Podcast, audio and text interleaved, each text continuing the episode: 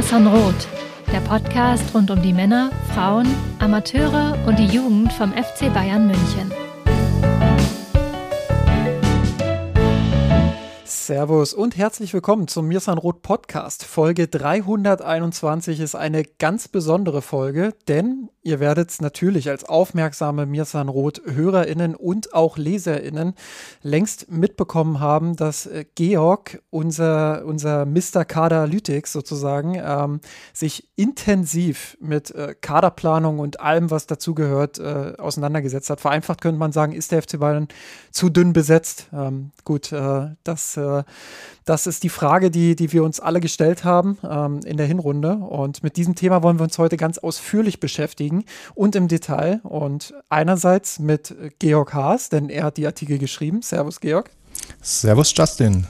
Und andererseits werden wir sprechen mit Michael Reschke, dem technischen Direktor, ähm, ehemals technischen Direktor des FC Bayern München, der in, ja, in leitender Rolle quasi an dieser Kaderplanung dort eben beteiligt war, der jahrelang auch bei Bayern 04 Leverkusen gearbeitet hat, was natürlich auch wunderbar ähm, in diese Woche passt, wo ja das Topspiel des FC Bayern München ansteht. Ähm, ja, und mit diesem äh, Experten sprechen wir heute ja, rund eine Stunde lang äh, über das Thema Kaderplanung, was gehört dazu. Natürlich werden wir auch über das Topspiel sprechen, etc. Ein kleiner Teaser vielleicht. Äh, Michael Reschke geht davon aus, dass Manuel Neuer nicht mehr lange die Nummer 1 beim FC Bayern sein wird.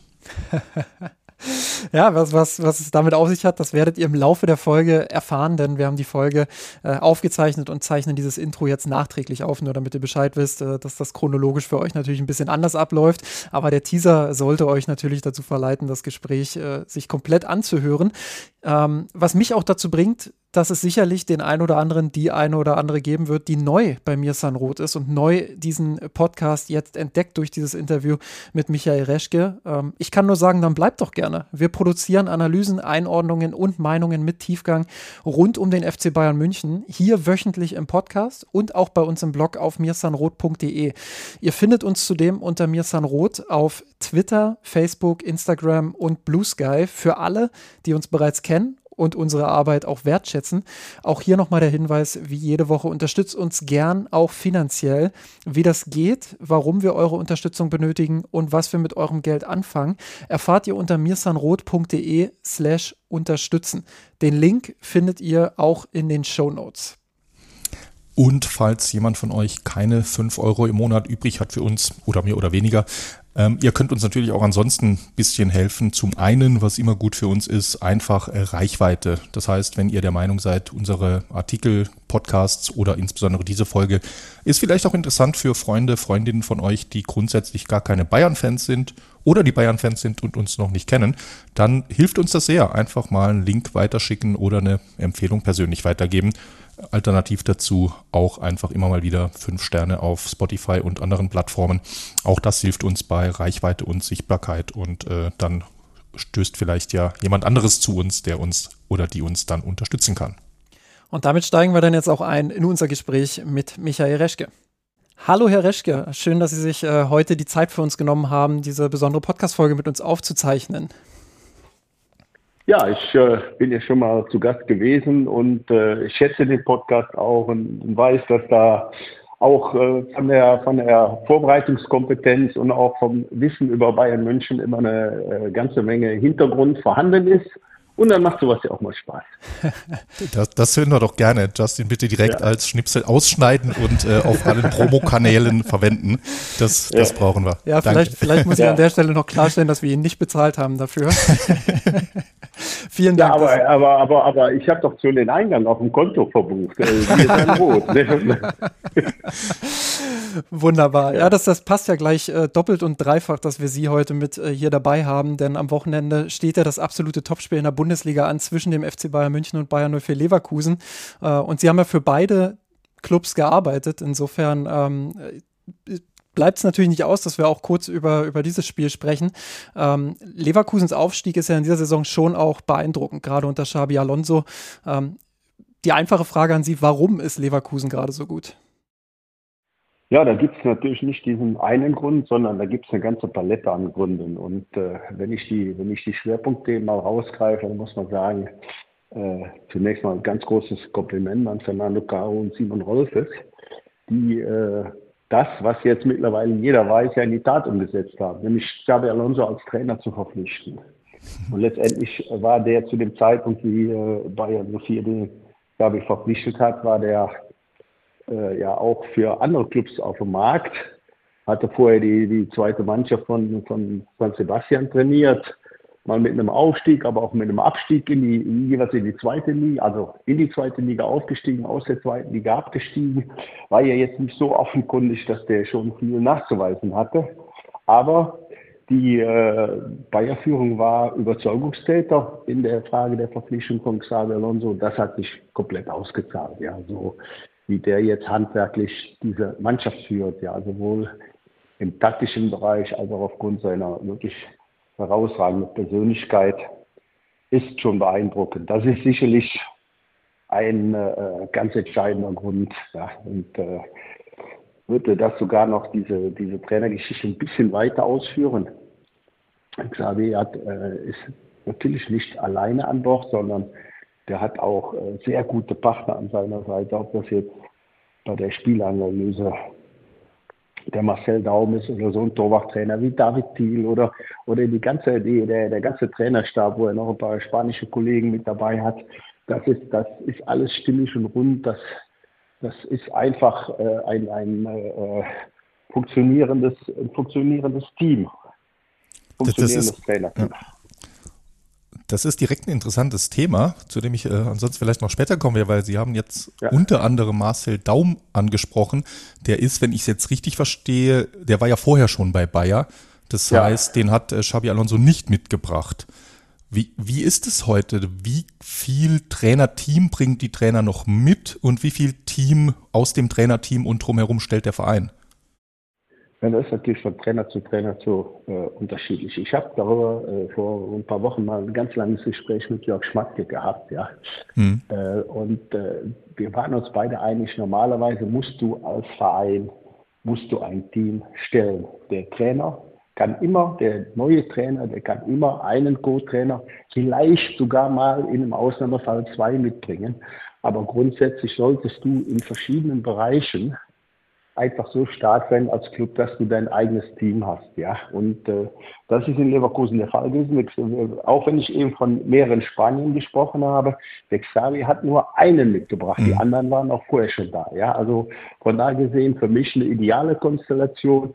Du hast ein funktionierendes Gebilde, in dem dir vielleicht der Leader, in dem dir derjenige fehlt, der äh, ja die, die äh, absolute Entscheidungskompetenz hat, der, der auch der akzeptierte Trainer und Führer ist und die Position, die äh, da bedienst du dich dann halt auf dem internationalen Trainermarkt und das ist äh, Bayer Leverkusen top gelungen mit Xabi Alonso. Ja. Denn ich muss sagen, ich habe ja, ich kenne ihn ja aus meiner Münchner Zeit.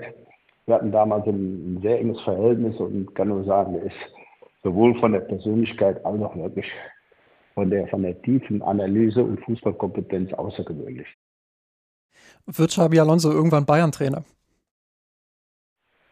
wissen Sie, äh, das ist eine Spekulation. Äh, da würde ich mich ungern beteiligen. Fakt ist erstmal, der ist jetzt anderthalb Jahre in etwa bei Bayern Leverkusen, der fühlt sich pudelwohl. Äh, das, das ist ein Club, in dem die gesamten Strukturen stimmen. Ja, da sind ja viele Leute, mit denen ich noch zusammengearbeitet habe. Wenn ich jetzt wenn ich jetzt die medizinische Abteilung sehe mit dem Kopf, dem Karl-Heinz Dittmar als, als Internisten und, und, und äh, Leiter der medizinischen Abteilung, das ist ein, das ist ein Topmann. Das, das, das geht in Leverkusen. Ernst-Peter Lehnhoff, der schon seit Jahren als Teammanager da hervorragende Arbeit leistet. Da ist einfach eine Struktur geschaffen worden in Leverkusen, wo es natürlich hin und wieder mal wichtig ist, auch den einen oder anderen aufzufrischen. Aber das, die, die, das Kernteam, die kennen sich alle, die arbeiten schon lange zusammen und die besitzen alle Teamkompetenz. Und da fühlt der Xavi sich wohl im Moment. Das ist, für mhm. den ist das ein wunderbares Arbeiten. Und warum soll der jetzt wechseln? Also ich würde das nicht ausschließen. Es, es wird irgendwann wird es mal zu einem der ganz großen Vereine führen. Davon bin ich überzeugt, aber das kann der im Moment ganz gelassen sehen. Und je nachdem, wie die Saison endet, ich auch vieles dafür, noch zumindest ein Jahr in Leverkusen zu bleiben. ja, Sie, Sie hatten vorhin das Leverkusener Team drumherum erwähnt, unter anderem äh, Herrn Caro. Caro ist, glaube ich, gebürtiger Spanier, Xabi ja auch. Ja. Wie, wie, wie läuft das in der Praxis ab im, in Leverkusen und um Leverkusen herum? Ist dort äh, Firmensprache Englisch, Spanisch oder, oder wie viel Deutsch hat es dort noch? Ja, also äh, Xavi hat ja schon zu seiner Bayernzeit äh, versucht, sehr schnell Deutsch zu lernen. Mhm. Und äh, da wird auch viel Deutsch gesprochen, logischerweise. Aber das liegt auch in der Natur der Sache. Dadurch, dass sie sehr viele Spanier haben, dann gleitet es auch mal wohl äh, wenn die Trainer unter sich sind, äh, in Spanische ab oder es wird nur Englisch gesprochen. Die, die, die, der Sprachenwirrwarr, der ist schon sehr international, wobei in Leverkusen auch da immer Wert darauf gelegt wird, dass, dass möglichst alle Spieler Deutsch sprechen oder zumindest äh, einigermaßen äh, sich auf Deutsch verständigen können und äh, das wird schon versucht. Äh, mhm viel Deutsch einzubringen, aber es gibt auch schon mal Ansprachen, wo ich höre, die, die, die auf Englisch äh, ablaufen oder, oder wo halt intern auch mal ein bisschen Spanisch gesprochen wird. Mischmasch. Dann äh, lassen Sie uns mal zum, zum Gegner von Bayern für Leverkusen kommen. Ja, eine, eine Sache noch gerne, wichtig. Gerne. Äh, ist natürlich nicht nur, ist natürlich nicht nur Savi, sondern äh, man muss sagen, Leverkusen äh, verfügt seit vielen, vielen Jahren über ein sehr, sehr intelligentes starkes Scouting und die haben natürlich auch äh, unter der Führung von Clip Falkenberg da jetzt äh, eine, eine, eine, Summe an Transferentscheidungen getroffen, die top ist, ja, und haben das, haben das sehr geschickt gemacht, haben das sehr gut gemacht und äh, die Mannschaft, die Mannschaft ist nicht nur in der Spitze, sondern auch in der Breite sehr gut aufgestellt. Selbst wenn da mal ein paar Stammspieler fehlen, ne, wie das jetzt durch den Afrika Cup auch der Fall war. Dann äh, wird nicht gejammert, dann werden andere in die Schlacht geschickt und äh, es funktioniert auch. Ja. Das Einzige, was, was wirklich im Moment schmerzt, äh, ist sicherlich der Ausfall von Boniface, der, der für Bayern Leverkusen eine ähnliche Bedeutung hat, wie Harry Kane das für Bayern München ist. Auch wenn er vielleicht nicht ganz die Klasse von Kane hat, aber äh, er fehlt Bayern Leverkusen natürlich extrem. Aber auch da, du hörst ja, hörst keinerlei Gejammer oder kein Klagen aus Leverkusen, sondern ja da wird versucht, das anders aufzufangen und bisher ist das sehr gut geglückt. Ist das auch ein Unterschied zu, ähm, zu Meisterschaftskandidaten in der Vergangenheit? Vornehmlich war es ja vor allem Borussia Dortmund in den letzten ähm, Jahren auch. Ähm, also es wird ja immer so ein bisschen auch darauf spekuliert, wann bricht der Gegner des FC Bayern München ein? Wann kommt diese Phase, wo es mal nicht so läuft, wo die Ergebnisse nicht stimmen und wo die Bayern dann am Ende das Ding doch entscheiden? Ist das der große Unterschied, dass Leverkusen dort einfach äh, taktisch, strukturell noch mal stabiler ist als, als andere Konkurrenten des FC Bayern in der Vergangenheit? Wissen Sie, äh, selbst wenn Bayer Leverkusen dieses Jahr Zweiter werden sollte, haben die eine tolle Saison gespielt. Das Absolut. steht jetzt schon außer Frage. Deshalb ist es das jetzt, natürlich ist dieses sinnbildliche deutsche Meister und, und die Bayern mal hinter sich zu lassen der ganz große Antrieb. Ne? Aber äh, wenn es am Ende, wir machen jetzt mal ein Planspiel daran, an einem Punkt fehlt, ja, dann ist Bayer Leverkusen nicht gescheitert, sondern hat Bayer Leverkusen trotzdem eine überragende Saison gespielt. Ne? Deshalb, äh, das steht für mich jetzt schon fest. Ich glaube aber, dass sie eine sehr gute Chance haben und das äh, Spiel am Samstag hat natürlich schon einen gewissen richtungsweisenden Charakter dabei. Genau, da, äh, wenn wir mal bei den FC Bayern München sprechen, ähm, da gibt es ja auch äh, einen relativ äh, neuen Trainer, ähm, ähnlich wie, wie bei Leverkusen äh, mit Thomas Tuchel. Wie bewerten Sie denn die Entwicklung des FC Bayern unter Thomas Tuchel? Naja, dass die, dass, die Bayern im Moment nicht diese Souveränität, äh, die eigentlich über Jahre hinweg gewohnt waren, aufs, aufs Feld bringen, das ist ja offenkundig, da muss man nicht studiert haben. Äh, Im Moment äh, herrscht ja viel auch so eine Arbeitssiegmentalität, die dem Club vielleicht auch mal, auch mal ganz gut tut, äh, selbst wenn die dann äh, ja, nicht alle direkt zufriedenstellt, sondern äh, man, man ist einfach gewohnt, dass Bayern Spiele sehr souverän gewinnt. Und das ist aktuell eigentlich nur in Ausnahmesituationen der Fall. Aber eins ist natürlich auch Fakt, wir haben den 20. Bundesligaspieltag. Von den 20 Spielen hat Bayern München 16 gewonnen. Zweimal unentschieden und zweimal verloren.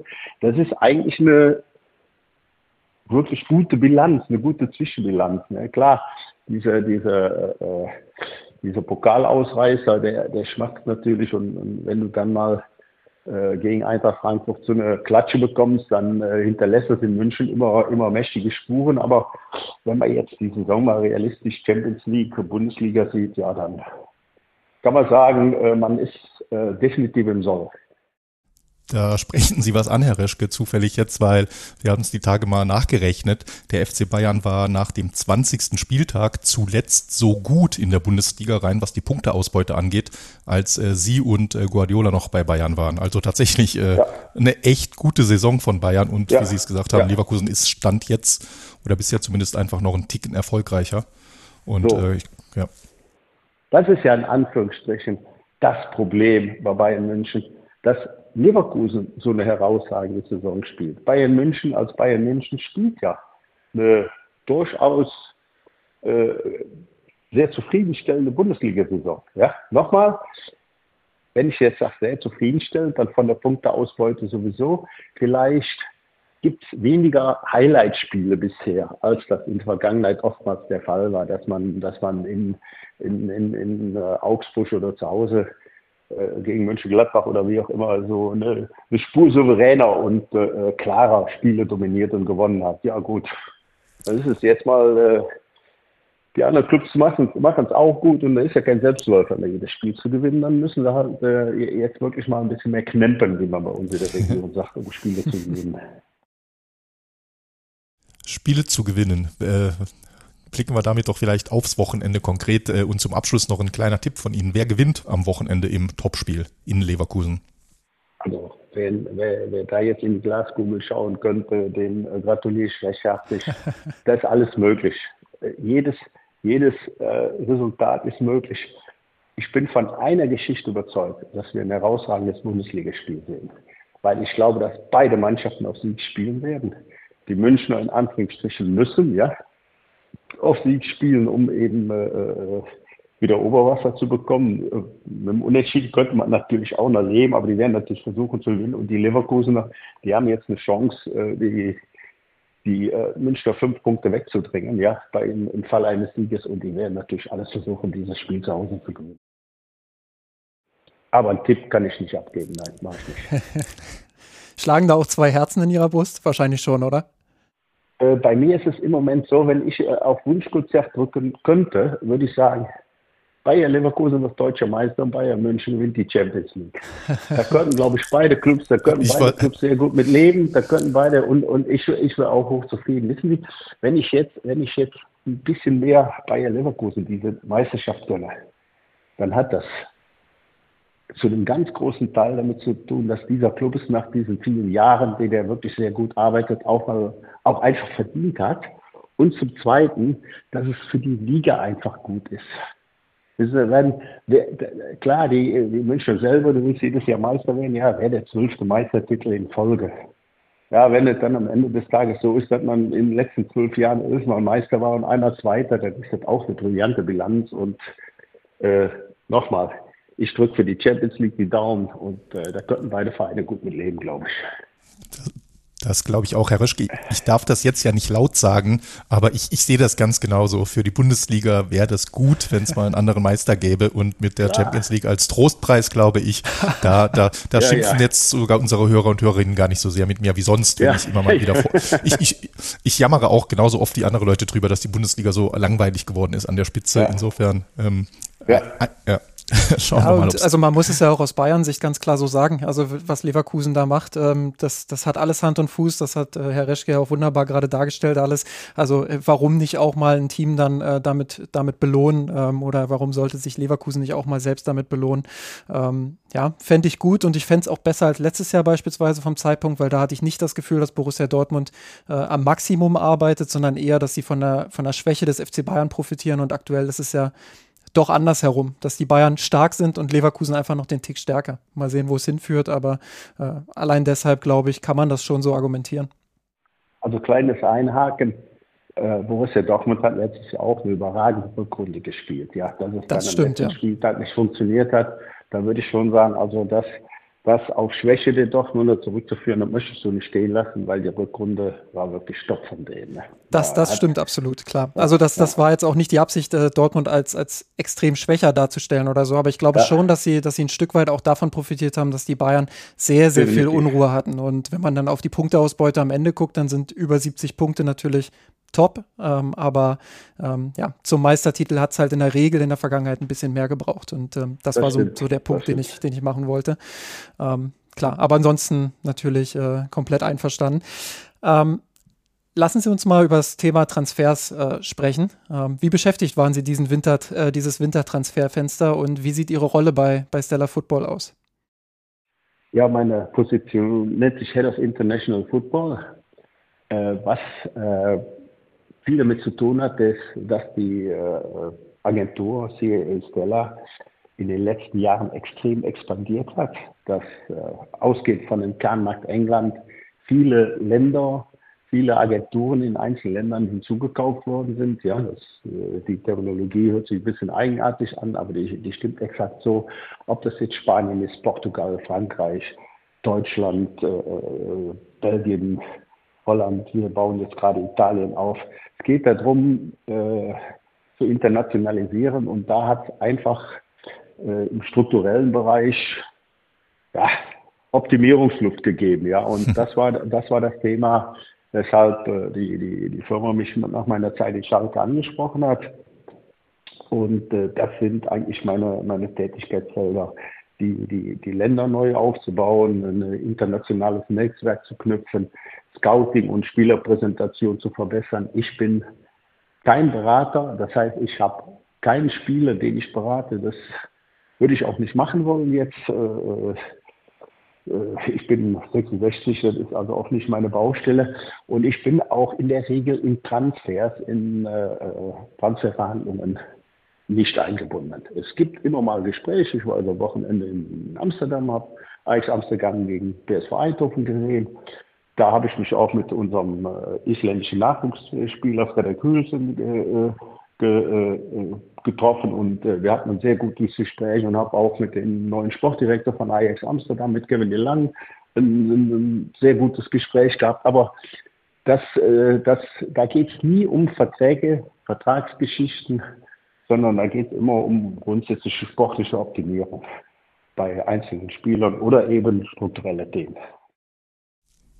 Sie haben jetzt ja gerade einen Ihrer Nachwuchsspieler angesprochen. Äh, das Portfolio an Spielern, die von Ihnen vertreten würden, ist ja recht, recht beachtlich. Ich äh, nenne, nenne nur mal zwei, drei der international bekanntesten. Da gehört ein äh, Kamavinga von Real Madrid dazu, da gehört ein ja. Jack Grealish von Manchester City dazu, äh, ein Ibrahim Konate von Liverpool. Insofern hatten Sie mit Jörg Spatke wahrscheinlich mehrere interessante Gesprächsthemen. Ja. Da gehört aber auch ein gewisser Sascha Bowie dazu. Ein ja. junger Franzose, der jetzt just im Winter von Galatasaray zum FC Bayern gewechselt ist. Jetzt haben Sie ja gerade gesagt, äh, konkret operativ am Transfer selbst sind Sie nicht beteiligt. Aber hat Sie dann hier einer der alten Kollegen aus München doch mal angerufen und gesagt, Herr Reschke, sagen Sie mal, ist der jung was? Nee, nee, nee, das ist, äh, da haben die Münchner ihre eigene, eigene Scouting-Abteilung, da sind die tief ins Thema eingetaucht. Äh, das äh, war eine äh, Aktion, die ist geleitet worden von Christoph Freund mit unserem Deutschland Der ist der Disziplinmeister, die, die haben das, die haben das abgewickelt, da gab es da gab's keinen, keinen Austausch. Der war auch nicht nötig, weil das Bild, das die von Bowie hatten, war schon sehr intensiv und sehr umfassend. Das habe ich natürlich über Wandel, über unsere Deutschlandleute äh, mitbekommen, die in die Gespräche, die in den Gesprächen dann äh, drin steckten und äh, das passt schon alles. Was erwarten Sie grundsätzlich von Boe beim FC Bayern? Wie schnell kann er sich äh, vielleicht sogar festbeißen in, in einer möglichen Stammelf unter Tuche? Ja, also äh, Boe bringt extrem viel Energie mit. Der ist ein, ein Spieler, der, äh, der Strecke macht, der einen sehr starken Drang nach vorne hat, der sich von hinten raus immer wieder einschaltet, eine gute Schnelligkeit hat, eine gute, eine gute Physis und äh, ich glaube gerade dieser Punkt, erfrischende Energie, würde ich mal äh, das umschreiben. Das, das bringt er, bringt er definitiv mit. Der hat den Vorteil, dass der schon mal unter Druck gespielt hat. Ne? Wenn, du, wenn du bei Galatasaray spielst, da, wenn du gewohnt bist, hast du erst die Derbys in Istanbul schon gespielt, kennst die, den Fanatismus der Fans, dann, ja. äh, dann kommst du nicht, dann, dann kommst du nicht ganz unbeleckt an, aber natürlich bei so einem internationalen Spitzenclub wie Bayern äh, muss man auch erstmal seine Position in der Mannschaft erarbeiten. Äh, wir sind aber sicher, dass er, dass er das kann. Ne? Dass er das kann. Und er hat natürlich noch eine, eine andere Stärke, die in München zum Problem werden kann. Da bin ich jetzt aber gespannt. er wird, äh, er wird Manuel Neuer verdrängen.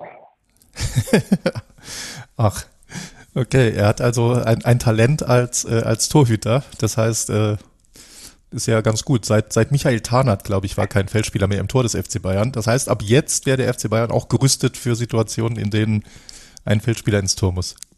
Fast. Manuel Neuer ist ja bekanntlich der beste Tennisspieler im so, Bayern-Kader. Jetzt haben sie mich schön auf falsche Werte gelockt. Und, und, äh, und äh, Bowie ist ein äh, außergewöhnlich guter Tennisspieler, der äh, als, als, junger Spiel, als, als Junger auch mal die Tendenz hat, Tennisprofi zu werden. Und äh, ich habe den Manuel, das, äh, ich habe dich schon informiert, habe schon eine Kampfansage geschickt. Deine Rolle als Nummer eins bei den Bayern ist, äh, äh, neigt sich dem Ende entgegen. Aber auf dem Tennisplatz, nicht im Tor. Ne? Im, Tor Im Tor ist Manuel Neuer nach wie vor äh, äh ja, Wunderbar. Ein, einfach, einfach absolute Weltklasse.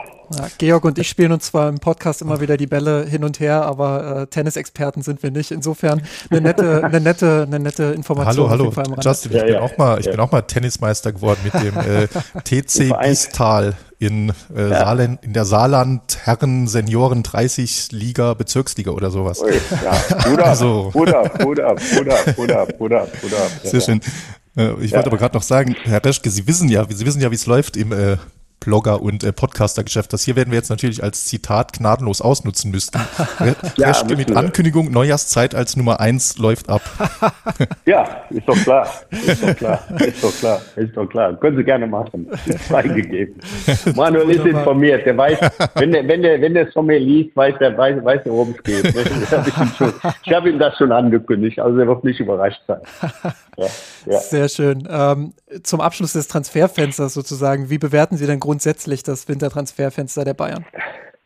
Naja, dass die Bayern in einer total problematischen Situation war, war ja von Beginn an klar. Ja, jeder wusste, die brauchen Verstärkungen, die brauchen Ergänzungen, wie auch immer. Und äh, jeder wusste auch, dadurch, dass sie im Sommer ein gutes Geschäft gemacht haben, was, was Verkäufe angeht und äh, eben nicht äh, die letzte Patrone wirtschaftlich verschossen hatten, wusste auch jeder, dass, äh, dass äh, in, der, in der sportlichen Notwendigkeit auch eine, ich sag mal, halbwegs komfortable wirtschaftliche Situation vorhanden war.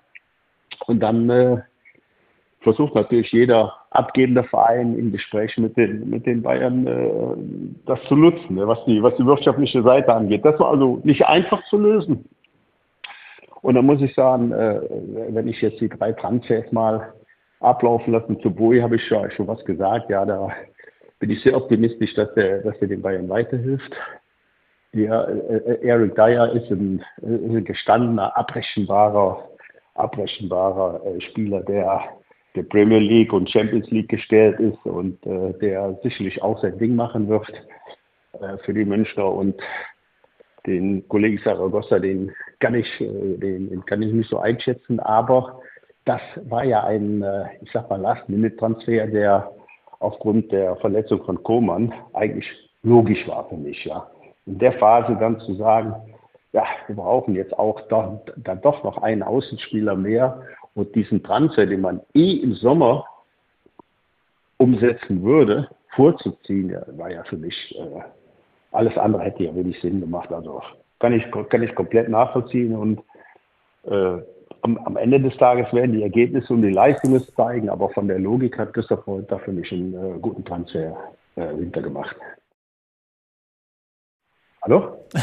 ja, wir, wir, sind noch da. Ich habe jetzt eigentlich darauf gewartet, dass Georg äh, übernimmt. Ach, nee, genau. Nee, ich, ja. ich wollte überlegen, ob du noch da Rückfrage hast. Nee, genau, weil äh, gerade über äh, Stichwort Saragossa, Sie haben es ja gesagt, aus Sicht von des FC Bayern total logisch aus Sicht des Spielers auch nachvollziehbar.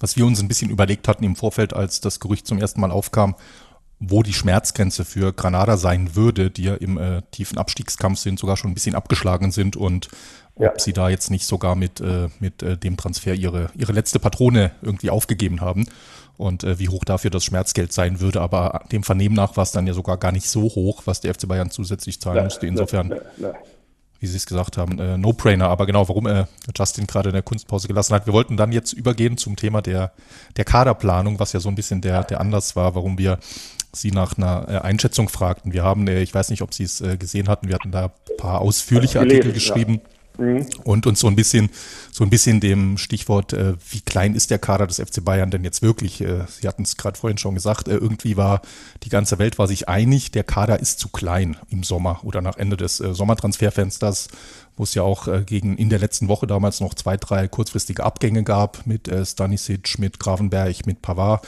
und zwei, drei potenzielle Last-Minute-Zugänge in mehr oder weniger letzter Minute äh, geplatzt waren zum FC Bayern. Und äh, wir wollten es da nicht so einfach stehen lassen und sagen, ja, Kader groß, klein klingt so ein bisschen simpel. Äh, wir glauben, man muss da ein bisschen differenzieren und äh, schauen, was heißt das überhaupt? Wie viele Kaderspieler braucht man? Und es gibt ja viel mehr zu beachten. Es gibt da unterschiedliche Stärken von Spielern. Es gibt natürlich unterschiedliche Positionen, unterschiedliche Profile, all das und äh, ganz viele andere Themen. Und Jetzt haben wir dann hier, oder habe ich hauptsächlich äh, hier äh, viele, viele tausend äh, Worte geschrieben zum Stichwort Kaderplanung und gefühlt kratze ich immer noch an der Oberfläche, weil ich ganz viele Details überhaupt noch nicht in den Artikeln berücksichtigt habe, wie es gibt äh, von Luis van Gaal, kennt man von früher, der wollte unbedingt einen linksfüßigen Aufbauspieler in der Innenverteidigung haben. Äh, auf so, so einer Detailebene bin ich noch gar nicht und trotzdem ist alles schon so komplex, dass man sich die Frage stellt, wie viel bewusste Kaderplanung gibt es eigentlich bei Vereinen und wie viel ist eher halb zufällig, halb äh, reaktiv, jeweils nur auf kurzfristige Verletzungen oder kurzfristige Opportunitäten auf dem Transfermarkt zurückzuführen? Wenn ich jetzt von meiner eigenen Zeit äh, mal rückblickend das betrachte, Kaderplanung war etwas, was äh, mit einer wahnsinnig hohen Intensität immer betrieben worden ist. Äh, mit einer, mit einer Problematik. Es kann sich, äh, du kannst einen wunderbaren Plan haben und dann verändern sich Situationen von jetzt auf gleich und äh, manchmal hast du das Glück, noch reagieren zu können, wie jetzt Koman Saragossa, wenn Koman sich eine Woche später verletzt hätte oder dann wäre ein Reagieren gar nicht mehr möglich gewesen als Beispiel. Ja, das, das war dann äh, noch, noch eine, ich sag mal vom Zeitpunkt her noch, noch, noch halbwegs Glück doch Glück, Glück in Anführungsstrichen. Glück im Unglück, Glück in Anführungsstrichen, ja, ja. Glück im Unglück, so kann man, könnte man es äh, vielleicht ausdrücken. Ne? Also Kaderplanung ist natürlich ganz gravierend, weil äh, zu wenig Spieler ist ein Riesenproblem. Zu viel Spieler mit, äh, mit äh, Stammplatzambitionen ist auch ein Problem, weil du dann eine hohe Unzufriedenheit hast. Äh, dass, dass es in, in, in München an der einen oder anderen Kaderstelle ein bisschen gehapert hat das und, und die Tiefe des Kaders zumindest diskussionswürdig war, ist ja klar. Aber wenn wir jetzt mal die bisherige Saison nehmen von Bayern München, ja, dann ist festzustellen, dass äh, die, die, die ersten äh, 19 Kaderspieler, ich meine jetzt die Feldspieler in der Hinrunde, die gesamte Spielzeit immer gespielt haben. Es, es, es, war, es war dabei äh, der Kretzig mit vier Kurzeinsätzen, der Saar mit zwei Einsätzen und Bunarek, ich weiß gar nicht, ob ich den richtig ausspreche, mit einem Kurzeinsatz. Alle anderen, alle anderen, die gesamte andere Spielzeit ist eigentlich von den ersten 18, 19 Kaderspielern, zu denen nachher noch als Überraschungsgast, sage ich mal, der Pavlovic mit dazugekommen ist, der sich ja dann aufgrund dieser Konstellation auch bewährt hat und, äh, und auf dem Weg ist, eine etablierte Größe zu werden. Ja, also ist ja nicht so, dass die, dass, dass die Bayern jetzt da sechs Mann aus der Nachwuchsabteilung spielen lassen mussten, ja, sondern eigentlich, wenn, wenn, wenn sie die, die Spielzeit bisher durchgehen, eigentlich hat es besser gepasst, als es nach außen hin den Anschein hatte. Ja, äh, ob dann der Trainer selber sagt, ich hätte auf der oder der Position gerne noch ein anderes Profil, und da ist ja immer diese, dieses Dauerthema der, der, der Holding Six ist ja, ist ja immer wieder, wieder aufgekommen. Das ist noch eine, äh, eine ganz andere Geschichte, die man dann, in die man eintauchen müssen. Ist das der Spieler, der den Bayern fehlt? Ist das zwingend die Größe, die man braucht?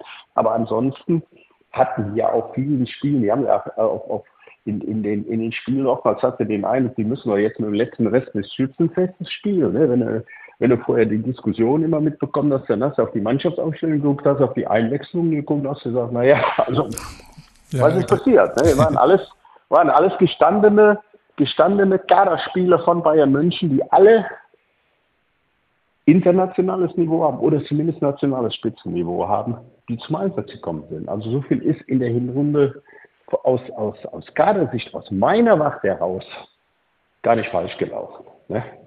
Ja, genau, ja, also. so, so ist es. Ne? Wir haben da ja auch äh, Ihre Analyse, die Sie schon vor, vor über zehn Jahren gemacht hatten, mit den äh, berühmten 95 Prozent der Spielzeit, für die es selbst ja. international nur 20, 21 Spieler braucht. Das haben wir uns ja auch für den FC Bayern angeschaut und international. Sie haben da natürlich dann Vereine wie Manchester City, Liverpool, Real Madrid oder ähnliche mit drin, die in ihren heimischen Ligen noch mal mehr Spiele haben, allein weil die Liga größer ist, teilweise noch äh, in den Pok heimischen Pokalwettbewerben zusätzliche Spiele wie in England oder in Spanien gibt es ja. in der Copa del Rey Hin- und Rückspiel. Das ja. heißt, die, die anderen internationalen Großvereine haben noch mehr Spieler, brauchen also auch einen größeren ja. Kader. Und wir haben uns das dann jetzt mal für den FC Bayern angeschaut und tatsächlich ist es so, diese berühmte Marke von 95 Prozent der Spielzeit, dafür hat der FC Bayern seit 2010 im Durchschnitt nur 18 Spieler gebraucht. Also das ist genau das, was Sie gerade gesagt haben am Beispiel der aktuellen Spielzeit. Letztlich äh, der 19., 20., 21. gestandene Profi, selbst wenn ja. der im Kader ist, der bekommt normal fast gar keine Spielzeit. So, und dann hast du ein Problem dann hast du Unzufriedenheit, dann, dann äh, hast du, hast du äh, dann, dann musst du auch nachher ein Investment betreiben mhm. für diese Position, die äh, nicht in dem Verhältnis äh, zur, zur not sportlichen Notwendigkeit steht. Ne? Natürlich oftmals sind die Trainer äh, sind natürlich froh, wenn sie, wenn sie eine Alternative mehr noch haben von, mit, mit, mit hoher Qualität, aber dieses Frohsein bei denen hat auch immer seine Grenzen. Wenn nämlich zu viel Unzufriedenheit da ist im Kader, wenn zu viele, wenn, wenn zu viele Spieler dabei sind, du womöglich noch sagen kannst, du sitzt auch ja auf der Bank sitzen ja mittlerweile alle, die Bänke sind ja größer geworden oder, oder die, die Möglichkeiten sind ja vielfältiger geworden. Aber wenn die dann drei, vier, fünf Spiele nicht spielen, Spieler mit einem oder, oder kaum spielen, kaum Minuten haben, maximal so ein paar geschenkte Minuten ab der 80. dann hast du Unzufriedenheit im Kader. Und deshalb gilt bei der Kaderplanung immer diese, diese Kerntruppe, diese erste 18, erste 18, erste 19 Feldspieler, ja, die gilt ganz gewissenhaft auszuwählen. Und dann ist es für meinen Begriff optimal, wenn du dann hinten dran diese Pavlovic oder Classics hast, wo du sagst, die nehmen wir jetzt dazu, die, die sind im Training, sind die voll dabei, die helfen uns im Training und die haben dann über diese Kurzeinsätze oder auch über, über spezielle Notsituationen dann immer wieder mal die Chance, sich zu beweisen und zu sagen, ja, wir sind soweit, wir können spielen. Ja. Von daher gesehen nochmal, ich äh, finde, dass, dass äh, äh, Bayern viel besser mit dem Kader durch die Saison gekommen ist bislang, als es den Anschein hatte. Als es oftmals diskutiert wurde. Ne? Ist natürlich auch so, bei beiden Menschen ist halt alles ein Thema und dann wird es auch gerne mal rauf und runter diskutiert. Ja, da gibt es ja auch, ähm, in der Vergangenheit gab es ja immer mal wieder dann auch ähm, Unruhen, sage ich mal, beispielsweise um die Situation von Thomas Müller. Auch in dieser Saison wurde ja viel probiert, äh, dort die Unruhe, sage ich mal, ähm, reinzubringen äh, rund um Thomas Müller, der ja nicht ganz so viel Spielzeit hat, wie es, wie es in der Vergangenheit mal gewohnt war. Ähm, wie bewerten Sie seine Situation und war das in der Vergangenheit vielleicht genau so ein Problem von Unzufriedenheit, äh, was, was Sie gerade geschildert haben? Naja, also äh, Thomas Müller zwar von 2015, 2016, 2017, wie auch immer, äh, mit dem heutigen, das, das ist auch schon, äh, irgendwann ist es ja auch mal ein Unterschied, ja. Der, äh, der, der Satz Müller spielt immer, ne, der wird ja äh, 2027 dann auch nicht mehr unbedingt die Gültigkeit haben. Ne? Die Menschen werden ja auch irgendwann mal älter. Äh, ich fand übrigens, äh, dass, der, dass der Thomas, so wie ich das mitbekommen habe, bisher da mit, äh, mit totaler Gelassenheit und Ruhe reagiert hat und immer, wenn er spielen musste, seine Leistung abgeliefert hat ne? oder dann eben auch nochmal entscheidende Aktionen hatte.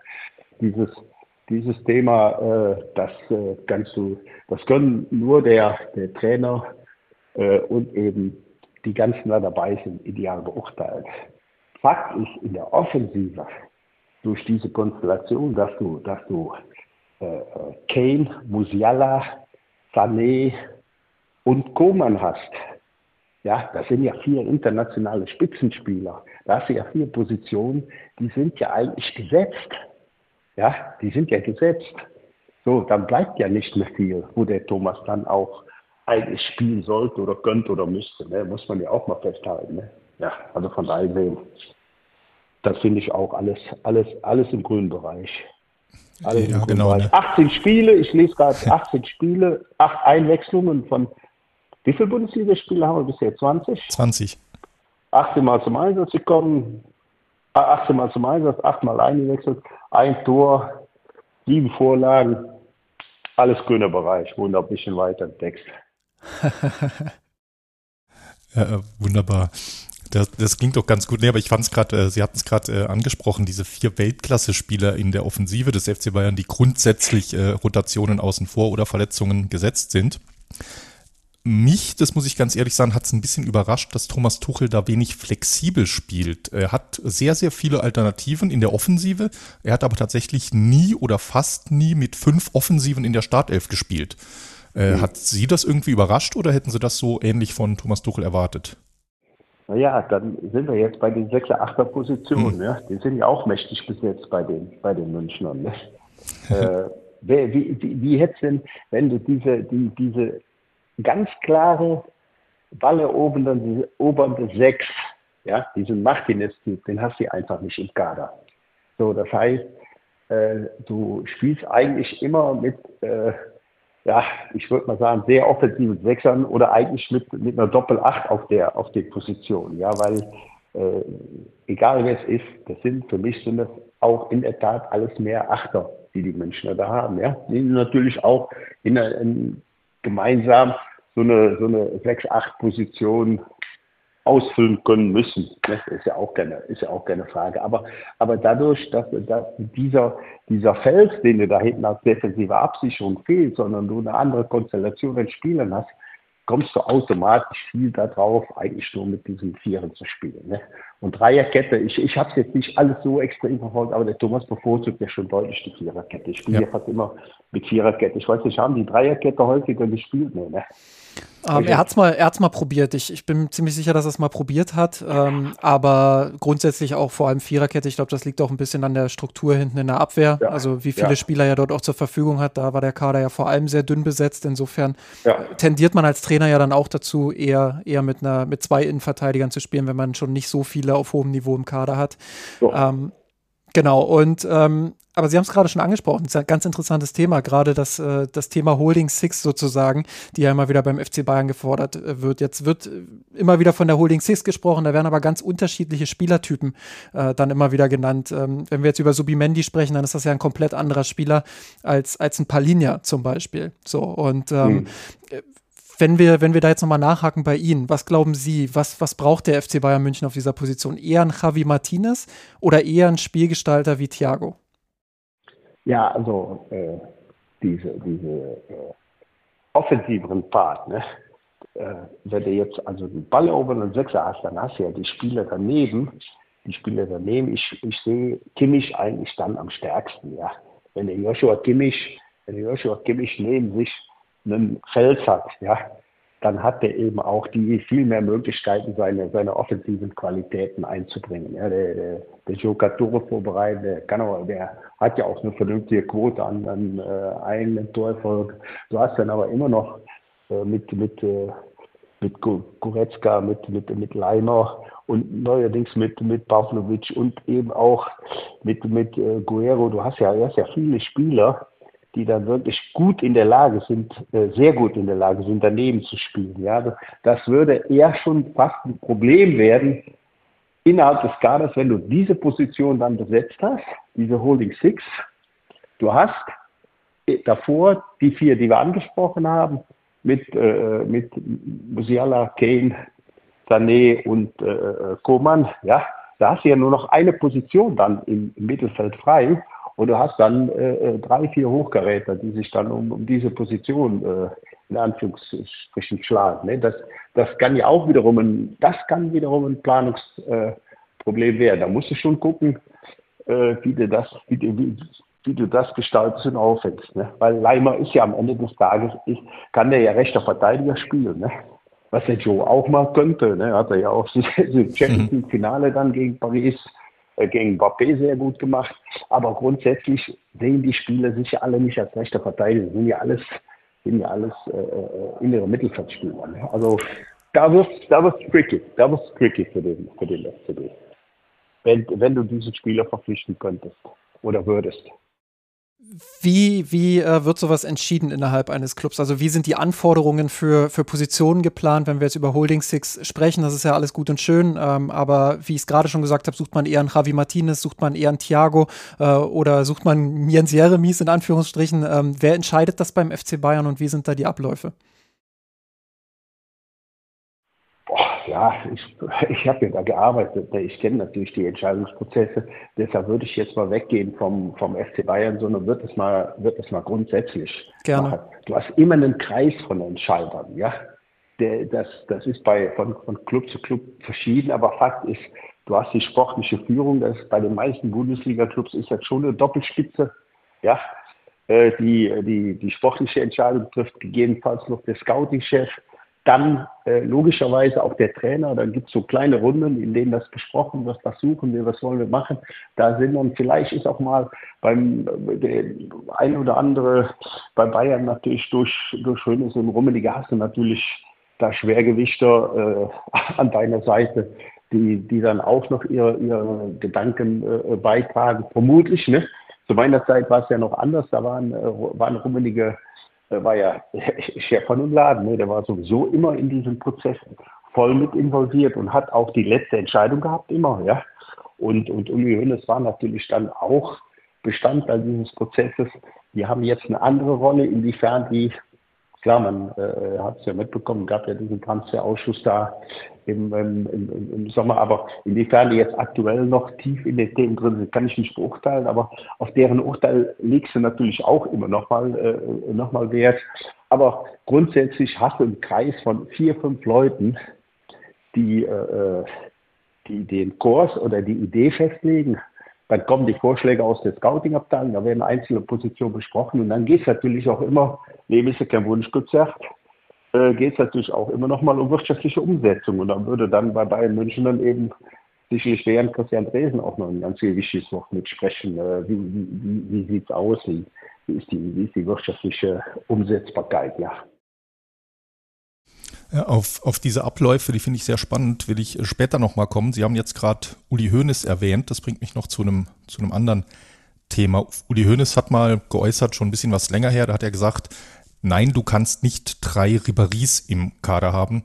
Äh, Franck lebt davon, dass er viele Bälle bekommt. Und äh, was meinen Sie, was er veranstalten würde, wenn er, wenn er sich quasi den, das Sonnenlicht mit mehreren Spielern teilen müsste, äh, mehreren Weltklasse-Spielern? Und Hoeneß war ja immer ein großer Freund davon, ich nenne es mal verschiedene Hierarchieebenen im Kader zu haben. Zwei, drei, vier, vielleicht auch fünf äh, gestandene Weltklasse-Spieler, wo aktuell natürlich äh, Neuer und Harry Kane auf jeden Fall dazugehören. In der Vergangenheit ein Philipp Lahm, ein Robert Lewandowski, ein Thomas Müller mindestens mal in seiner Hochphase. Dann kommen dahinter. Schweinsteiger. Bastian Schweinsteiger natürlich auch, äh, Arjen Robben nicht vergessen. Also an Weltklasse-Spielern, glaube ich, hat es nicht gemangelt. Äh, aber es ist natürlich immer eher die Spitze, diese Weltklasse-Spiele. Und dann gibt es eher so einen, ich nenne mal so einen breiten Mittelbau. Das klingt jetzt äh, dafür, dass das alles Superstars sind und Nationalspieler, klingt mhm. das fast ein bisschen zu, zu bescheiden, aber Sie wissen, was ich meine. Im Vergleich zu einem, zu einem Harry Kane ist ein äh, Serge Gnabry natürlich äh, eine Ebene drunter. Und äh, dann gibt's noch, glaube ich, eher klassische Backup-Spieler, wo heute ein Bunassar, wenn er fit wäre, dazugehören würde, wo früher äh, Van Beuten als älterer Spieler dazugehörte, Claudio Pizarro, äh, heute ein Choupo-Moting etc., die eher so eine, so eine äh, Kaderfüller-Reserverolle äh, haben und die, die Jugendspieler. Wenn ich an so eine Struktur denke innerhalb des Kaders, sagen wir fünf Weltklasse-Spieler, dann wir haben vorhin mehrmals diese 18, 19 Feldspieler, die du brauchst, also noch 13, 14 gestandene Starspieler und dahinter dann eher die Backups und Talente. Ist das eine bewusste Planung, die man irgendwo auch als Zielbild definiert, als Sie als technischer oder Sportdirektor, Sportvorstand? Oder ist das eher etwas, was sich dynamisch äh, im, ja, im Saisonverlauf oder über die Jahre hinweg entwickelt? Es ist beides. Ne? Ist beides. Du hast zum einen, ist doch klar, dass du äh, äh, gar nicht so viele dieser, dieser, dieser Top-Leute immer in einem, in einem Kader haben kannst. Ne? Auch da äh, ist wichtig, dass du drei, vier hast, die, die vorangehen, die die, die die Kabine auch lenken und leiten und, und die, äh, sag ich mal, die Richtung vorgeben innerhalb der Mannschaft. Ja, da, da brauchst du, wenn, wenn du zehn hast, die alle mit demselben Anspruch da sind, dann, dann wird es auch politisch äh, ein bisschen komplizierter. Prima ist, wenn die drei, vier, die vorne anstehen, wenn die einer Meinung sind, ne, wenn die an einem Strang ziehen. Und das hat, das hat der Club eigentlich in der Vergangenheit immer sehr gut geregelt bekommen und das hat sich immer sehr gut entwickelt. Ja, äh, diese, diese Spitzenspieler-Diskussion, ja, was, da gibt es ja immer die Frage, ich, ich weiß das, zu meiner Münchner Zeit, wurde unheimlich oft, ich habe diskutiert, was passiert, wenn Lewandowski ausfällt. Ne? Ja. Mhm. So. Äh, ich, hatte, ich hatte diese Gespräche dann oft mit dem von mir sehr geschätzten Carlo Will, der, der Kicker, äh, Mann der, der Bayern über, über viele Jahre, ne, mit dem man äh, wirklich auf einem sehr, sehr guten Niveau auch immer mal wieder, wieder diskutieren konnte. Und dann habe ich immer gesagt, ja, das ist eigentlich ganz einfach. Ich spreche mit dem Iguain, und sagen dem, pass auf, dann komme ich jetzt mal von Juventus Turin, wir bezahlen an Juventus 80 Millionen Ablöse, der Iguain, äh, der bekommt auch ein dickes, fettes Gehalt. Wir sagen dem, aber du weißt ja, der Lever, der will ja immer spielen, aber eins ist klar, wenn wir äh, am sechsten Champions League Spieltag äh, qualifiziert sind und haben noch ein Auswärtsspiel in Moskau, dann darfst du spielen. und ab und zu darfst du auch mal, äh, wenn wir eine englische Woche haben und ganz wichtige Spiele sind, dann geht er auch manchmal schon in der, in der 83. raus. ungern zwar, weil der. Ich wollte sagen, bei, Lewa bei Lewandowski wirklich sehr selten. Dann, ne? und, und ungern, weil der natürlich weiß, ich kann in der Schlussphase noch ein Türchen machen, aber mhm. ab und zu, das regel ich mit dem. Ne? Und dann, dann haben wir den Backup für den Lewandowski. Es gibt einfach Spieler, die kannst du nicht gleichwertig ersetzen. Wie willst du Manuel Neuer absolut, äh, Sven Unrecht hat das ja über Jahre hinweg sehr gut gemacht, aber wie willst du Manuel Neuer gleichwertig ersetzen? Wie soll das gehen? Wie willst du Lewandowski gleichwertig ersetzen? Wie willst du Kane gleichwertig ersetzen? Das ist gar keine Chance. Das geht sportlich nicht. Und das geht auch wirtschaftlich nicht. Mhm. Du kannst sicherlich zwei internationale Top Innenverteidiger haben. Ja, ist ja klar, weil er mit einer Viererkette ja. spielt. Das kannst du zwei haben. Aber zwei Mittelstürmer und zwei Torhüter vom Niveau geht nicht. Ne? Das ist jetzt ein Beispiel. Da muss man immer, da muss man immer sagen, ja, aber wenn der verletzt, ja, dann, wenn er verletzt ist, ja, der spielt aber jedes Jahr über 90 Prozent über so und so viele Jahre. Spielt der konstant, der ist nicht verletzt. Natürlich kann er mal verletzt werden. Natürlich, Manuel hat ja in, in, in, den vergangenen Jahren sogar wirklich mal ab und an mal Pech gehabt äh, mit, mit, mit, mit, mit Verletzungen. Ne? Aber diese Spieler kannst du nie, nie, nie, nie gleichwertig setzen. Keine Chance. Keine Chance. So. Und äh, äh so ist die Problematik ganz so links und rechts auf, auf verschiedene Positionen, auf, auf, auf das Gesamtkonstrukt, auch auf die Führungspersönlichkeiten.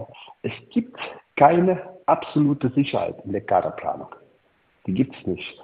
Sondern es gibt Erfahrungswerte, es gibt ein Gespür, es gibt äh, auch natürlich das Wissen, wie oft habe ich hier einen verletzungsanfälligen Spieler? Gehe ich, geh ich hier ins Risiko rein oder wie sieht das aus? Das spielt alles, das spielt alles in der Kaderplanung eine Rolle mit und deshalb ist es auch total diffizil. Und auf der anderen Seite hast du nie die hundertprozentige Sicherheit. Was wäre denn passiert, wenn Bayern hätte das geschafft mit den Palini und der hätte sich verletzt? Ja, und dann? ja, das, es gibt keine absolute Sicherheit in der Kaderplanung. Ausgeschlossen. Ja, ich glaube, das ist eine wichtige Erkenntnis, die auch zu oft einfach ausgeblendet wird in der, auch in der medialen Berichterstattung natürlich auch bei Fans. Ne? Es ist immer, man man kommentiert immer so ein bisschen, wie es gerade ins Narrativ passt. Genau die Beispiele, die Sie gerade genannt haben. Verletzt sich der Lewandowski wie vor drei, vier Jahren im Viertelfinale damals gegen Paris und Bayern scheidet aus, dann ist danach die Kritik groß, äh, warum hatte Bayern keinen Backup der gleichen Qualität? Und umgekehrt hat man den Iguain, den Sie beispielhaft jetzt genannt haben, und der sitzt auf der Bank und dafür spart man das Geld an einer anderen Stelle und oder der Spieler ist unzufrieden und es gibt entsprechende äh, mediale Begleiterscheinungen, dann ist die Kritik groß, äh, dass der Kader viel zu groß sei und FC Hollywood und dies, das. Es ist, äh, es ist wirklich schwierig und äh, genau das. Es ist einfach, wenn man Pech hat mit einer Verletzung eines entscheidenden Spielers zu einem entscheidenden Zeitpunkt der Saison, dann ist das einfach so und dann muss man das akzeptieren. Ich kann mich ich erinnern, dass, dass, dass, Bayern ja mal mit, mit Pepe Reina äh, eine relativ äh, hochkarätige, eine relativ hochkarätigen Ersatz für Manuel Neuer hatte. Aber der war dann eben auch nach einem Jahr schon wieder weg. Also ähm, ja, das, das stimmt natürlich. Und selbst ein Sandro Wagner, den man ja dann irgendwann geholt hat, ähm, für Robert Lewandowski als Ersatz, der das auch gut gemacht hat, sicherlich auf einem anderen Niveau. Ähm, aber selbst der war ja dann relativ schnell auch wieder weg, als das Angebot aus China kam.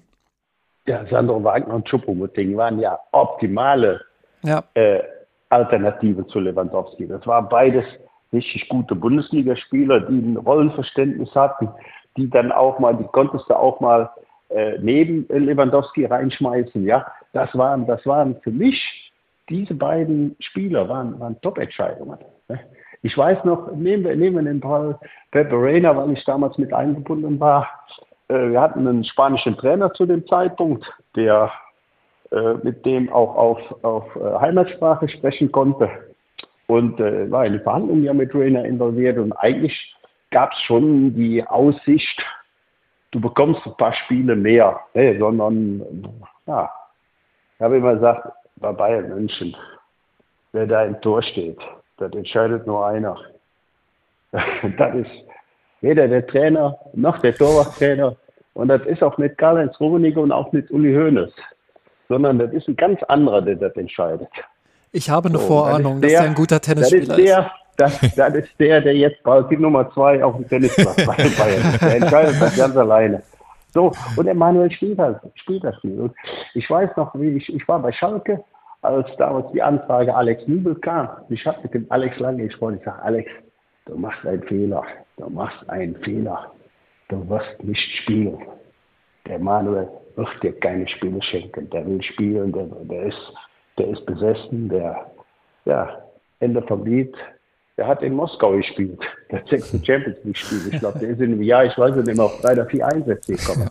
Ne? Weil, weil es schon Absichtserklärungen gab, wohl, was, was sowohl äh, damals äh, Alex als auch, auch, sein Berater glaubhaft ja, vermittelt haben uns auf, Schalke. Aber Fakt ist, ich habe gesagt, egal wer dir irgendwas zugesagt hat, wenn der Manuel fit ist, dann spielt der. Und eins ist klar, der ist besser wie du. Ja, so einfach ist es dann im Leben. Ne? Ja, so. Naja, aber deshalb sage ich, dann ist dieses ganze Kader, diese, dieser zweite, diese zweite Torgeschichte, ich war ja auch an, den, an, der, an der Idee Ulreich und an der Umsetzung, äh, weil ich war ich ja auch, auch mit beteiligt. Ja, das, das, war eine, das, das, das war eine intelligente Idee, das war eine gute Lösung. Das war eine gute Lösung, eine sehr gute. Zumal dann eben auch noch was Persönliches hinzukommt. Du hast einen, einen absoluten Top-Profi, der, der ein klares Rollenverständnis hat. Das dann finde ich auch immer ganz gut, wenn er, wenn er auch einen gewissen Anteil an deutschen Spielern im Kader hast. Das hast du auch durch den, durch den Sven, hast du, hast du dann auch noch jemand, der auf seine Art in der Mannschaft noch noch äh, einen Wert hat. Das, der dann, wenn er gefordert war, auf einem richtig guten Niveau das erfüllt hat. Ja, aber Leno, Trapp oder Testegen bekommst du nicht hinter Neuer, das ist auch klar. Lena Oberdorf hat mal auf einem, äh, in einem Interview mit der Zone, glaube ich, gesagt, ähm, es zählt auf dem Fußballplatz nicht, ob du 21 bist, ähm, es zählt, ob du ein Leistungsträger bist oder nicht. Ähm, welche Rolle spielt das Alter in der Kaderplanung? Ähm, Teams, die Weltmeisterschaften oder die Champions League gewonnen haben, sind oft relativ jung. Große Teams andererseits, hat man das Gefühl, wollen ja eher fertige Stars kaufen und eben diese Leistungsträger äh, und erfolgreiche Stars vor allem auch behalten, was ja auch den, den Altersschnitt eher nach oben treibt. Was ist da die richtige Mischung? Ähm, was, was ist da Ihre Erfahrung? Äh, was ist die richtige Mischung? Äh, das, das ist jetzt so pauschal zu beantworten, ist ja gar nicht möglich. Ne? Wir haben, ich, ich, ich weiß ja, wir sind mit, mit, mit Bayer Leverkusen vor, ich glaube 2010 sind wir mal deutscher Vizemeister geworden. Vor Bayern, hinter, hinter, hinter Dortmund, ich weiß, war 2009, 2010, ich bin mir nicht, nicht, nicht ganz sicher. Äh, ja, da hatten wir eine extrem junge deutsche Mannschaft und hatten, äh, hatten so eine Säule wie Sammy Hüppier, also erfahrenen Spieler dabei. Äh, da war der, war unser Schnitt war, war extrem jung, ja. Äh, es gibt und, und, normal kannst du aber auch mit der erfahrenen Mannschaft plötzlich mal diesen Erfolg haben, weil die eingespielt sind, weil die sich funktionieren. Schauen wir mal die, die, die, die Freiburger, wie die, wie die seit Jahren Kaderplanung auf allerhöchstem Niveau äh, betreiben. Ne? Mit oftmals äh, 19 äh, deutschsprachigen Spielern in der Stammformation, wo die immer Wert drauf gelegt haben. Immer, die haben auch ihren Kaderplan auf einer ganz anderen Ebene, als es vielleicht bei Real Madrid oder, oder äh, Bayern München oder Manchester City der Fall ist. Aber äh, es, es, gibt keine Wahrheit. Es ist immer eine Frage der Qualität der Spieler und natürlich muss, muss in sich alles zusammengreifen. Du musst die Position vernünftig besetzt haben. Jupp Heynckes hat immer einen, einen Ausdruck für, ge, ge, gebraucht, der, der ganz wichtig war. Der hat, ich brauche ein paar polyvalente Spieler. Ne? Ja, Spieler, die, die auf mehreren Positionen in der Lage sind, auf einem guten Niveau Leistung zu bringen. Gerade die, die wenn du die hinten dran hast, sind die extrem wichtig. Ne? Aber dieses, dieses Allgemeine müssen, muss in der Regel brauchst du natürlich ein paar erfahrene Spieler, aber auch äh, ich, ich habe es auch immer gerne gehabt, wenn man einen gewissen Anteil von, von, äh, von wirklich hungrigen Jungen, im, im Idealfall auch noch ein paar deutschen junge Talenten hatten. Das fand ich immer klasse im, im, im Planspiel. Ja, ich, ich glaube auch, dass das wichtig ist, dass man dort einfach ja, eine gewisse Dynamik reinbekommt durch junge Spieler und die auch einfach dann ein bisschen am, am Sockel der alten, der alten kratzen. Sie haben jetzt so ein schönes äh, ja, es ist gar nicht mehr neu, so ein schönes Stichwort genannt, die Polyvalenz, Spieler, die auf verschiedenen Positionen eingesetzt werden können und das trifft im, im modernen Fußball, ich wollte jetzt sagen, bis auf Torhüter auf alle Spieler zu, aber mit Manuel Neuer äh, ist da vielleicht sogar das falsche Beispiel. Ähm, jetzt ist Polyvalenz so ein bisschen meiner Beobachtung nach zumindest der Fluch und Segen, weil einerseits gerade für die Spieler hinten dran ist es natürlich super. Sie haben es gerade gesagt, äh, Einkes zitiert, äh, es gibt ja nichts Besseres, als einen auf der Bank sitzen zu haben, den du für vier, fünf Positionen reinbringen kannst.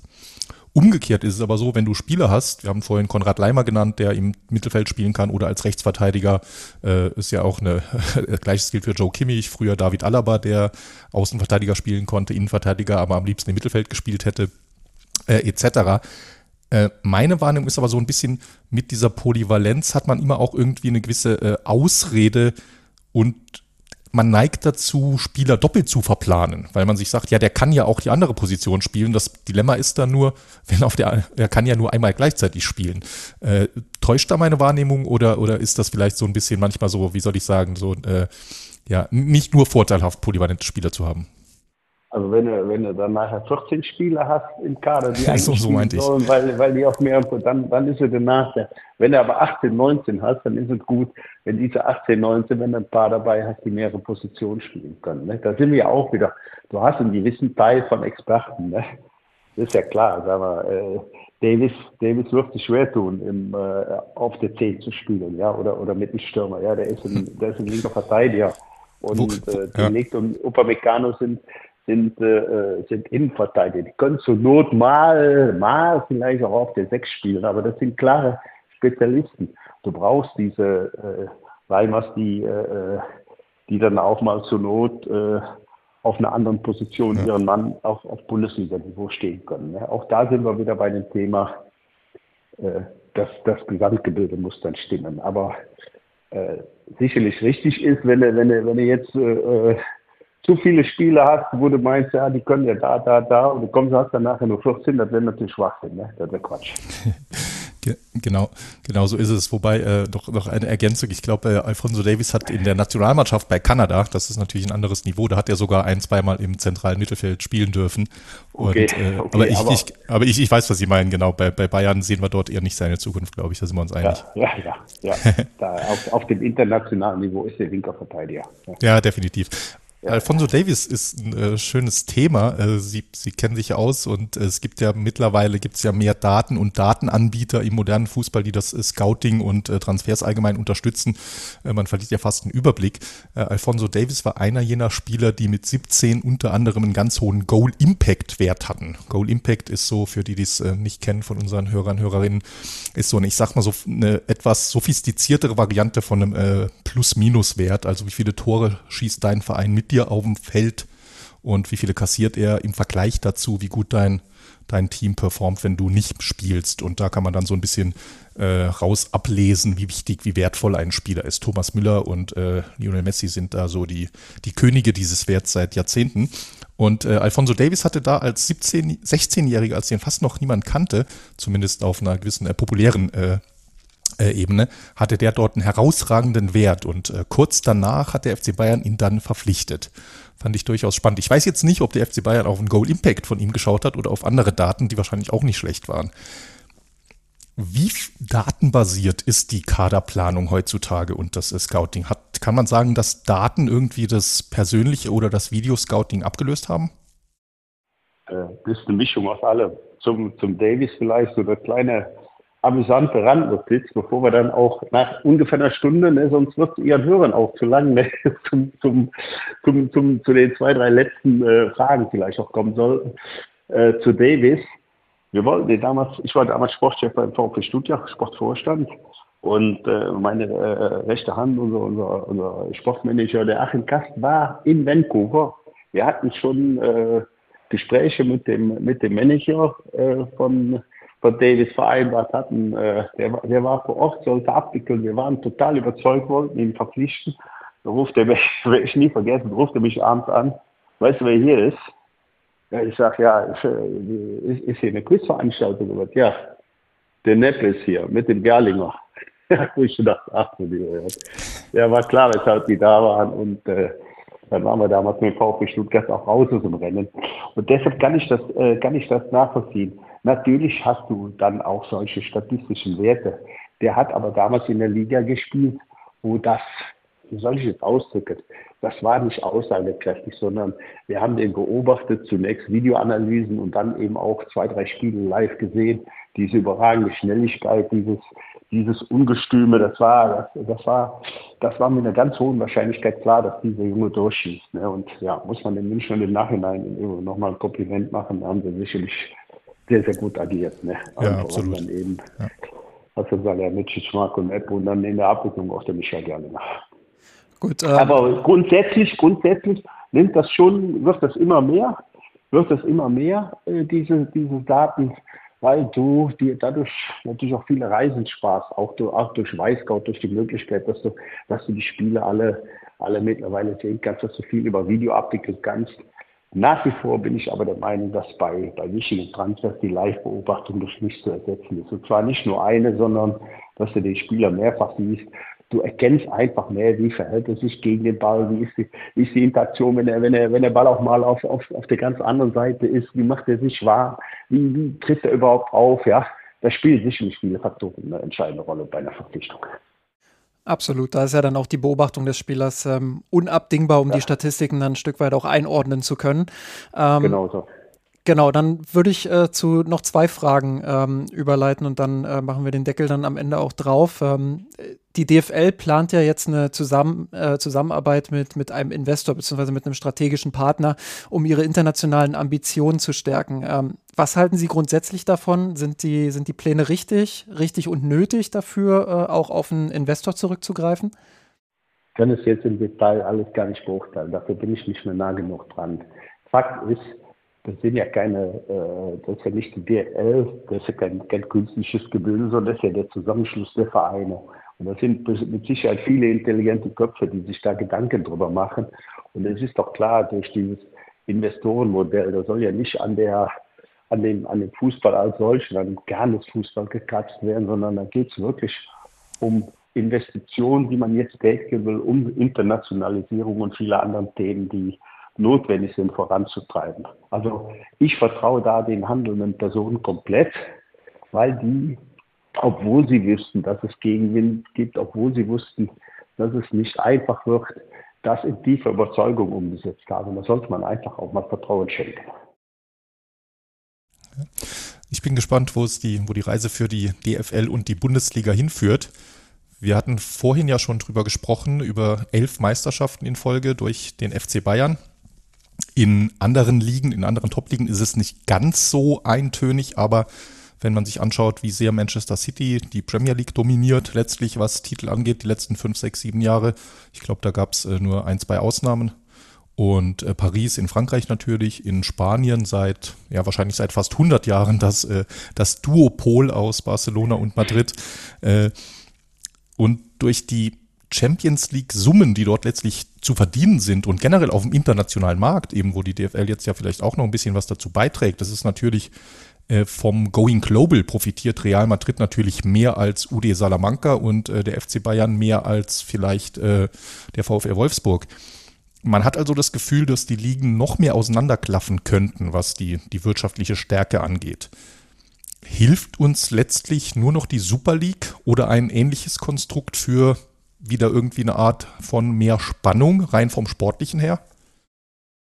Also zunächst mal, äh, wenn wir die Ligen durchgehen, äh, klar, Manchester City hat sich jetzt oftmals durchgesetzt, weil sie halt äh, eine starke Mannschaft und halt auch einen überragenden Trainer haben. Aber wenn ich jetzt schon die aktuelle Saison sehe, dann muss man sagen, das sind ja vier, fünf Mannschaften. Selbst Tottenham Hotspurs hat noch, hat noch äh, als Fünfter hat noch Kontakt äh, zur, zur Spitze. Aber Liverpool, Arsenal, City, auch Aston Villa, die eine, die eine sehr gute Saison spielen, die sind ja, die, die sind ja auf Augenhöhe. Da ist ja ein richtiger Meisterkampf in, in England im Moment. Und das, das tut der Premier League sicherlich sehr, sehr gut. Ne? In Deutschland, deshalb lass uns vielleicht auch als Bayern-Fan ein Auge zudrücken und den Leverkusen gönnen, wenn sie es geregelt bekommen. ja.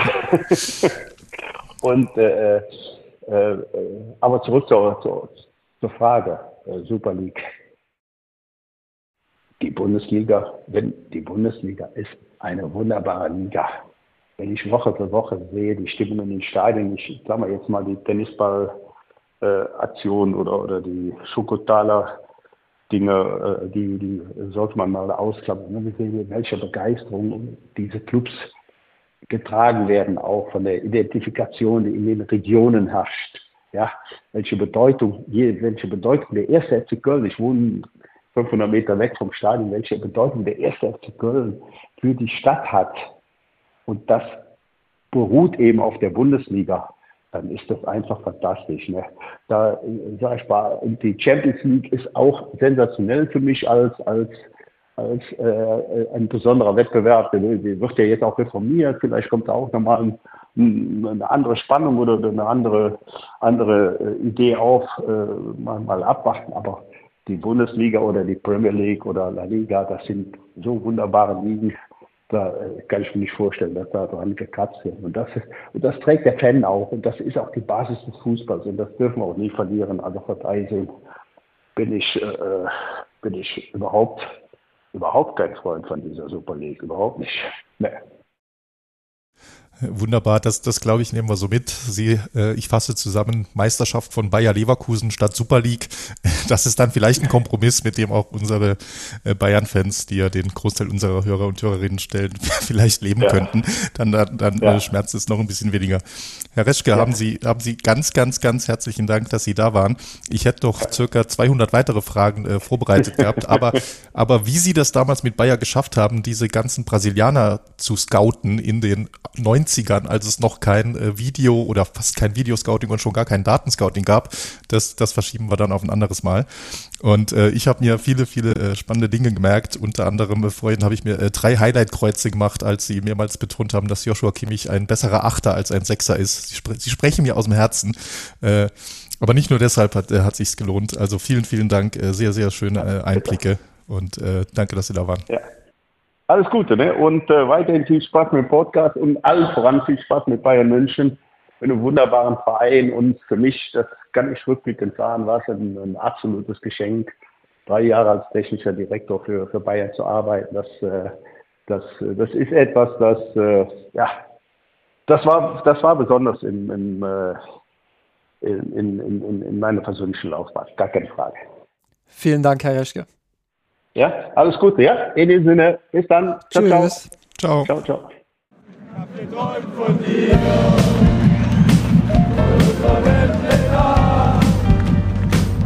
Mia Sanroth, der Podcast. Falls es euch gefallen hat, abonniert uns und hinterlasst uns eine Bewertung in den einschlägigen Podcatchern eurer Wahl.